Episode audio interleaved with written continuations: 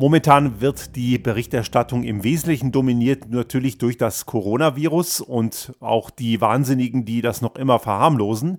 Aber auf der anderen Seite wird es auch dominiert durch den Vollhonk im Weißen Haus in Washington, DC, der erwartungsgemäß ein schlechter Verlierer ist und immer noch in seinem Verschwörungswahn sich da mausert und seine Fans dann gleich mitmachen lässt. Aber das ist jetzt nicht das Thema. Es ist nämlich in dieser Woche etwas vereinbart worden, was verkündet worden, was uns in Europa Sorgen bereiten sollte. Denn es hat sich ergeben, dass sich ein Freihandelspakt, der größte Freihandelspakt überhaupt in Ostasien und im südpazifischen Raum etabliert hat. Insgesamt 14 Staaten, angeführt primär von China, hat sich zu einer Freihandelszone zusammengeschlossen. Und dabei sind 2,2 Milliarden Menschen in diesem Freihandelssystem inkludiert. Und in Summe macht das etwa ein Drittel der weltweiten Wirtschaftsleistung aus. Also kein Zwerg. Und das Ganze hat ganz große Relevanz für uns in Europa. Denn die Länder, die dort aktiv sind, sind keineswegs nur autokratische Strukturen wie in China, sondern auch demokratische Länder wie Neuseeland oder Japan. Und das muss uns einmal mehr auch zeigen, dass es nicht nur darum geht, dass, äh, und es wird ja oft behauptet, dass es in diktatorischen Systemen ja leichter wäre, sowas aufzubauen. Nein, es geht auch in demokratischen Systemen.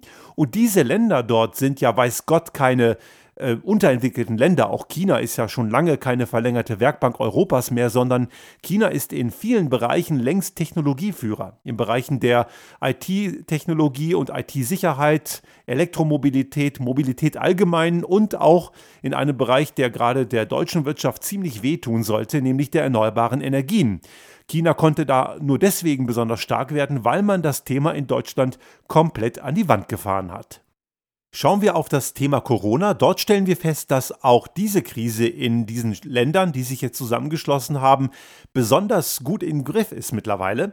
Auch äh, in Ländern wie Taiwan oder auch Südkorea und Japan, die haben das Ganze sehr gut im Griff und auch, wir haben ja schon mal drüber gesprochen in der vorletzten Folge, die Regierungschefin äh, Jacinda Ardern in Neuseeland hat das Ganze auch sehr gut gemeistert. Das zeigt, dass auch nicht autokratische Staaten das Ganze sehr gut beherrschen, wenn man es richtig anstellt.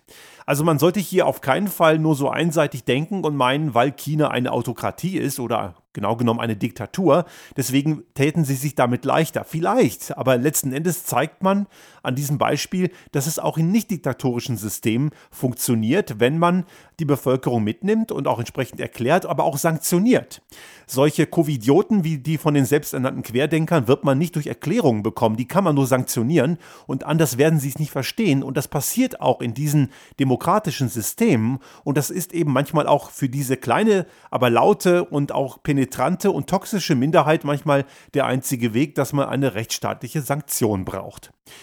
Letzten Endes ist das Ganze offensichtlich, dass diese Länder sehr weit voran sind in vielen Bereichen, während wir hier in Europa noch immer mit der Pandemie zu kämpfen haben und auch im Bereich der Wirtschaft zunehmend ins Abseits geraten.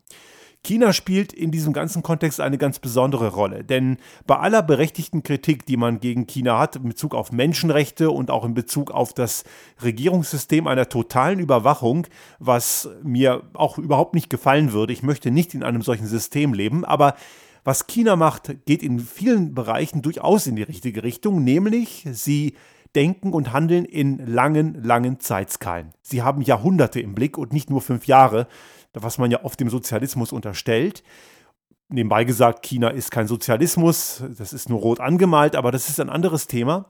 Es gibt ja in China einen sehr starken, auch privatwirtschaftlich orientierten Kapitalismus und der hat gewisse Möglichkeiten, die er auch ausspielt. Schauen wir zum Beispiel in Märkte wie Afrika, dann ist China dort sehr aktiv. Die Teile der afrikanischen Wirtschaft, die funktionieren, sind in weiten Teilen im Besitz chinesischer Investoren. Schauen wir auf die neue Seidenstraße, die von China aus bis nach Europa geht und in Duisburg enden soll. Dann haben sie dort auch große Infrastrukturelemente längst gekauft, wie zum Beispiel den Hafen von Piräus oder auch den Hafen in Triest das ist komplett in chinesischer Hand. Das heißt, die haben auch dort schon sehr weit gedacht. Und warum tun sie das? Weil Europa zunehmend die verlängerte Werkbank für China wird und nicht umgekehrt. Das haben nur einige hier noch nicht begriffen. China ist schon längst dabei, hier Schlüsselindustrien zusammenzukaufen. Auch das haben wir schon mehrfach erwähnt. Stichwort KUKA oder Putzmeister, Hochtechnologieunternehmen aus Deutschland, die ganz klar von chinesischen Investoren dominiert werden und das tun sie nicht ohne Grund. Und dazu muss man sagen, dass sie, es ist ja nicht so, dass sie nur diese Technologien zukaufen, sie entwickeln sie auch noch weiter. Also ganz klar, die Zeit, dass China nur abgekupfert hat, das ist längst vorbei. Auch Japan hat man das ja lange vorgeworfen, dass sie nur abkupfern würden, aber ich nehme mal an, kein Mensch glaubt mehr, dass Japan nur abkupfert. Die haben längst auch schon in den 80er Jahren ihre Technologie weiterentwickelt und haben die europäische Wirtschaft im Bereich der Elektronik und der Unterhaltungselektronik insbesondere längst überholt. Das ist zwar heute nicht mehr so im Blickfeld, wie es in den 80er Jahren war, aber Konzerne wie Sony zum Beispiel, die haben natürlich längst Meilensteine gesetzt und auch die CD, die ja längst wieder ausstirbt, ist ja auch eine Entwicklung von Sony, nicht nur von Philips aus den Niederlanden. Also das Ganze ist jetzt ein bisschen Vergangenheit. Schauen wir nochmal in die Zukunft und jetzt stellen wir fest, wie wichtig Europa wird. Und wir müssten hierbei auch auf die Probleme schauen, die wir in Europa haben. Denn wir haben eine EU, die viel zu komplex und viel zu träge ist. Wir erleben es gerade aktuell auch in dieser Woche in den Medien, wurde es ja berichtet, dass es einen Haushaltsstreit gibt. Der Haushalt für die nächsten sieben Jahre sollte verabschiedet werden. Und weil man es gewagt hat, den an rechtsstaatliche Prinzipien zu binden, haben natürlich diktaturorientierte Staaten wie Polen und Ungarn gleich mal ihr Veto reingeschoben. Also die Länder, die damit auch zugeben, dass sie keine Rechtsstaaten mehr sind, weil sie haben ja ein Problem mit Rechtsstaatlichkeit. Und diejenigen, die am meisten Geld aus EU-Töpfen beziehen, blockieren den Haushalt. Daran sieht man, in welcher verfahrenen Situation sich Europa befindet. Und ich möchte hier einmal mehr eine Lanze für die Vereinigten Staaten von Europa brechen. Auch hier ein kleiner Blick in die Vergangenheit, nämlich in das Jahr 2016. Ich habe damals dem damaligen Kommissionschef Jean-Claude Juncker einen Brief geschrieben. Und er hat auch sogar persönlich geantwortet, allerdings ohne das Ergebnis, was ich mir erhofft hätte. Nämlich, ich habe ihm den, den Vorschlag gemacht, über eine EU 2.0 nachzudenken.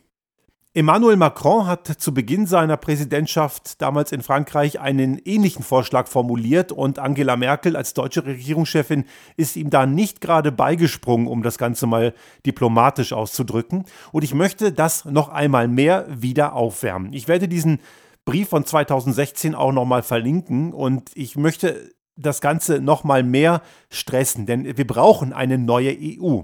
Einmal aufgrund der Tatsache, dass wir als kleine Nationalstaaten allein schon gegen China, aber auch erst recht gegen diesen Wirtschaftsraum überhaupt keine Bedeutung haben. Wir sind da komplett irrelevant.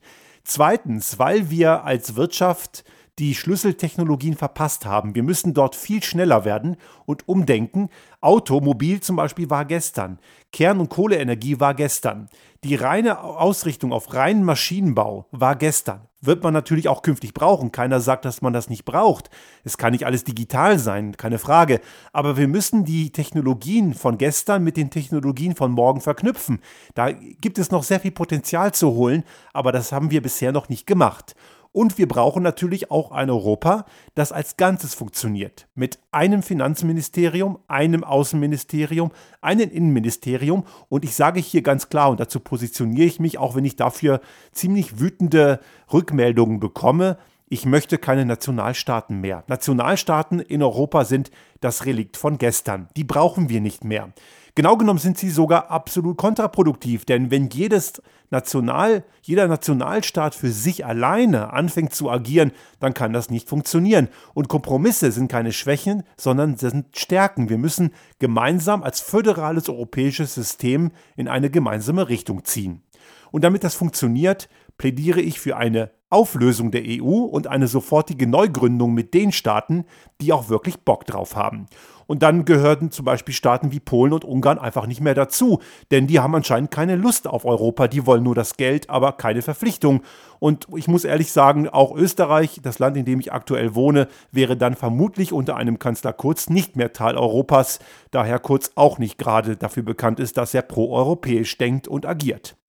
Das Ganze ist ein schmerzhafter Prozess und wir würden einige federn lassen. Die EU hätte auch keine 27 Mitgliedstaaten mehr, sondern vielleicht nur noch 10 oder 12 wie ursprünglich in der Gründungsphase, aber es wäre eine gesunde Struktur und eine Struktur von Ländern, die auch wirklich wollen. Wenn Sie jetzt glauben, das ginge gar nicht von dem Konstrukt der EU, dann stimmt das nicht. Denn im Rahmen der Lissabonner Verträge gibt es durchaus eine solche Möglichkeit.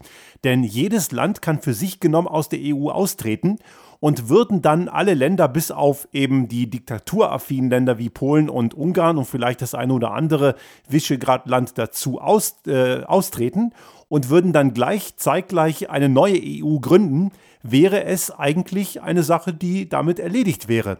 Natürlich gibt es juristische Feinheiten, dafür sind dann die Experten zuständig, aber grundsätzlich gilt hier einmal mehr der Ansatz, wo ein Wille ist, da ist auch ein Weg. Wir werden die kleinkarierten nationalistischen Tendenzen, die es ja in allen Ländern gibt, nicht wegbekommen. Die sind leider da und es ist nun mal eine Krankheit, mit der wir leben müssen. Aber solange sie klein genug sind, sind sie nicht gefährlich. Wir müssen aber dafür sorgen, dass sie auch klein bleiben. Denn man muss sich immer darüber im Klaren sein, dass diese toxischen Elemente einer Gesellschaft keine Mehrheit sein müssen, um gefährlich zu sein. Auch schon kleine Mengen Gift können ein, ein Gericht komplett lebensbedrohlich machen und wir müssen dabei aufpassen, dass sie eben ganz, ganz klein bleiben. Das bedeutet, wir müssen diese Veränderungen, und die mögen radikal klingen, vielleicht sind sie es auch, aber wir müssen diese Veränderungen erklären. Wir müssen die Leute auf diese Reise mitnehmen. Nicht mit dem Anspruch, von allen das Einverständnis zu kriegen. Wir werden nicht alle erreichen. Wir brauchen aber die kritische Masse. Das heißt, es geht nicht nur darum, das Ganze umzubauen und zu gestalten, sondern wir sollten es auch erklären und wir sollten es auch partizipativ machen. Gewisse Dinge sollten durchaus auch europaweit zur Abstimmung gestellt werden. Nicht alles. Gewisse Dinge sind für Volksabstimmungen einfach nicht geeignet, gerade in Zeiten von sozialen Medien, wo ja sehr viel gelogen und manipuliert wird. Und wir sehen ja auch gerade im Kontext der Corona-Pandemie zum Beispiel, dass es immer noch genügend Vollidioten gibt, die den abstrusesten Blödsinn glauben. Sowas von wegen Deep State und Impfen mit irgendwelchen Stechmücken und all so ein Blödsinn, was man da so hört. Die Leute glauben dem Quatsch. Also wir müssen aufpassen bei der Partizipation, wie wir die gestalten. Volksabstimmungen gehen in gewissen Bereichen sehr gut, aber auch interaktives Mitmachen eines Gestaltungsprozesses, das geht auch dank sozialen Medien, muss man in dem Fall sagen, durchaus sehr gut. Und wir müssen da endlich rangehen und das Ganze wirklich lostreten. Aber dafür brauchen wir eine europäische Neugründung und die ist bitter nötig. Es gibt nämlich noch ein weiteres Problem, was wir noch immer nicht von der Backe haben und das hat auch leider, muss man sagen, in den letzten Monaten wegen Corona an Bedeutung verloren, nämlich die Klimakatastrophe. Das menschgemachte die menschgemachte Klimakrise, die immer evidenter wird, aber viele eben noch immer nicht als bedrohlich anerkennen. Denn auch das ist ein Problem, was man, und das wird ja immer wieder auch als Ausrede gesagt, dass man nur international lösen kann. Grundsätzlich stimmt das, aber das entbindet einen nicht von der Pflicht, als Nationalstaat schon mal vorzupreschen. Und wenn wir als ein Europa ein Nationalstaat sind, dann können wir viel mehr bewegen und vorpreschen. Und das beinhaltet auch große technologische Möglichkeiten und Innovationspotenziale, die noch bei weitem nicht gehoben sind. Hier muss man klar sagen, dass in dem Kontext des Innovationspotenzials beim Thema Klimaschutz China mit Abstand am weitesten ist. Und ich habe das ja einfach eingangs gesagt, das liegt auch daran, dass man das Thema in Deutschland verpennt hat. Europa, ein gemeinsames Europa, die Vereinigten Staaten von Europa oder wie auch immer das Konstrukt dann am Ende heißt, das spielt ja eher eine untergeordnete Rolle, ist ein Muss. Die Bedeutung von Nationalstaaten und lokalen Traditionen wird dabei nicht geschmälert. Das bleibt. Auch heute schon, seien wir mal ehrlich, ist es ja so, dass die lokalen Traditionen, das Identitätsstiftende, was manche Menschen sich wünschen und manche auch brauchen, nichts mit dem Nationalstaat zu tun hat.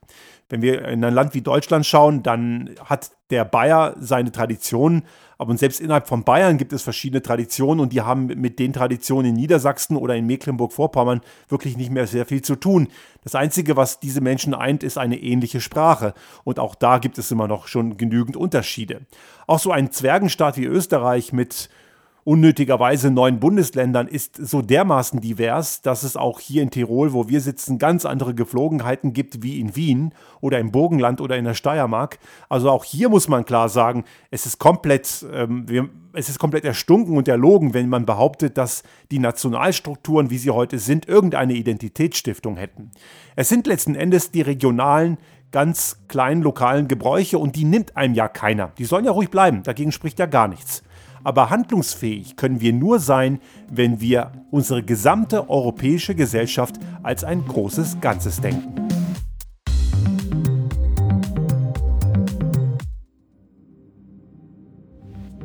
Sollte Ihnen unser Podcast gefallen haben und Sie auch künftig keine Folge verpassen wollen, dann abonnieren Sie uns einfach auf den gängigen Kanälen wie zum Beispiel iTunes, Spotify oder anderen Podcast-Hostern oder auch auf unserem YouTube-Kanal finden Sie immer mit dem einen Tag Verzögerung die aktuelle Folge unseres Restart Thinking Podcast und selbstverständlich freuen wir uns in Zeiten der Aufmerksamkeitsökonomie über das eine oder andere Like.